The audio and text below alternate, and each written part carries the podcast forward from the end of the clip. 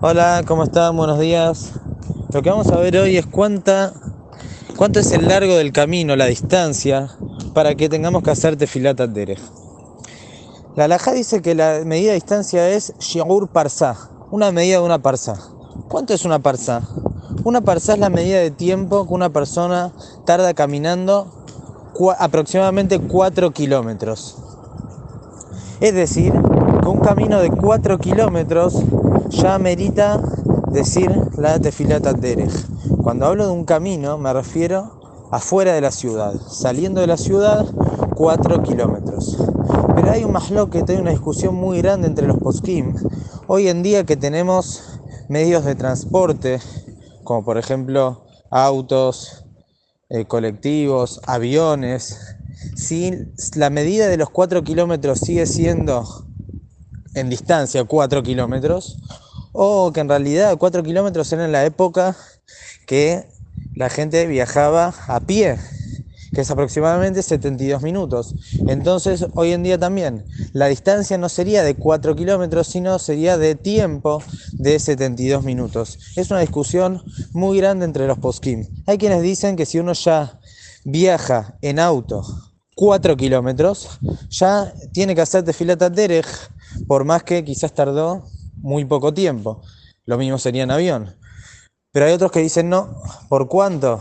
Que lo principal es el tiempo que se tarda en hacer esos 4 kilómetros caminando. Jajaín dijeron esta medida de tiempo, pero tiene que ser en el tiempo que se tardaba en hacer esos 4 kilómetros antes, que serían 72 minutos.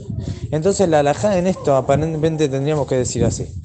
Si hablaríamos de hacer la tefilá con Berajá, con Shemu Malhut, como es realmente, entonces tendríamos que decir Safek, Berajot, Leakel. Tendríamos que decir que para no hacer Berajot, eh, ante la duda no debemos hacer Berajot. Entonces no deberíamos hacer, sino únicamente si transitó 72 minutos.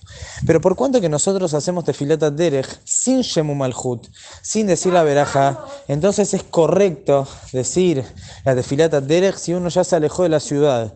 Aunque nada más 4 kilómetros y está en auto, ya también es correcto decir sin shemu malhut, sin el nombre de Hashem.